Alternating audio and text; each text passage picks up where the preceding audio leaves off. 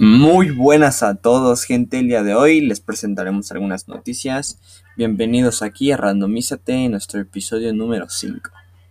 Según los datos hechos públicos de este viernes por la Dirección General de la Ordenación del Juego, DGOJ, el llamado margen bruto de juego que refleja las cantidades apostadas por los usuarios una vez desconectados los premios entregados, por tanto supone que la cantidad que queda en el poder de los operadores creció un 17% entre abril y junio del 2019, un total de 200,8 millones pese a que las apuestas deportivas cayeron un 21% por la ausencia de competidores.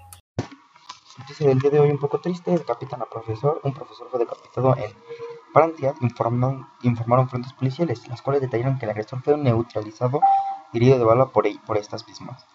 El agresor, bueno, los motivos fueron que a las 5 horas más o menos trascendió que el, el, maestro mostró algunas caricaturas de Mahoma a sus alumnos, lo que generó el coraje de un guía, guiadista, que es una religión quien realizó el homicidio con un cuchillo enorme tamaño. O sea, pues algo que pues a lo mejor sí es loco y sí, pero también el profesor siento que no debía hacer eso. La noticia que les traigo el día de hoy es que hay alerta de riesgo por COVID-19 en la Ciudad de México. A pesar de haberse estancado por varias semanas, este viernes se dio a conocer que la capital del país tiene un incremento en los ingresos hospitalarios diarios debido al nuevo coronavirus. En lo que va del mes de octubre se han registrado 238, mientras que en septiembre se contabilizaron 217.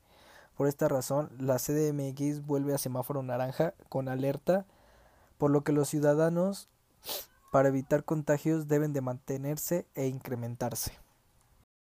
En otras noticias, los partidos políticos recibieron 14 millones en subvenciones por los meses de verano. Pese a que el Congreso cerró en agosto por el coronavirus, los partidos con representación en el Congreso de los Diputados recibieron cerca de 14 millones de euros en subvenciones durante los meses de julio, agosto y septiembre. Decapitaron cadáver constituye su intento, un intento de asesino por simbolizar su poder. El catedrático de prehistoria de la Universidad de Barcelona, Francisco Garza Alonso, explica el simbolismo de la decapitación en el caso de los narcotraficantes mexicanos. Comenzando con la parte favorita, los datos randoms. ¿Sabían que los peces también toman agua? Que vivan en el agua no quiere decir que no necesiten también beberla. De hecho, si no lo hacen pueden morir deshidratados. Los peces de agua dulce simplemente la beben y ya.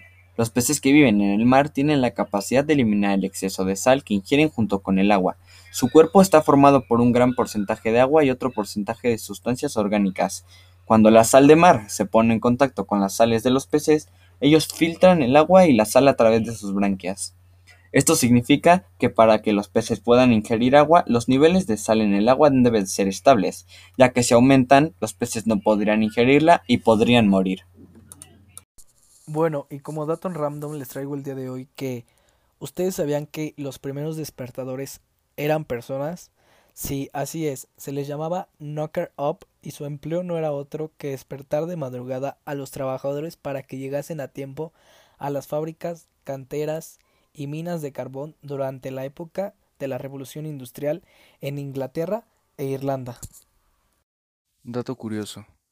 ¿Ustedes sabían que en Noruega existe un pingüino rey con el título noble de caballero? Según los guardias, el pingüino reconoce a los militares y siempre se alegra al verlos. ¿Sabías que durante el fracaso de Nintendo con el lanzamiento de su consola Wii U, el presidente de la empresa Satoru Iwata se bajó el sueldo a la mitad durante medio año para que sus empleados no tuvieran que sufrir las consecuencias de un error que había sido suyo? Nuevamente y como siempre chicos, muchísimas gracias por escucharnos. Son siempre bienvenidos aquí a Randomízate. Cuando quieran, los vemos en el siguiente episodio.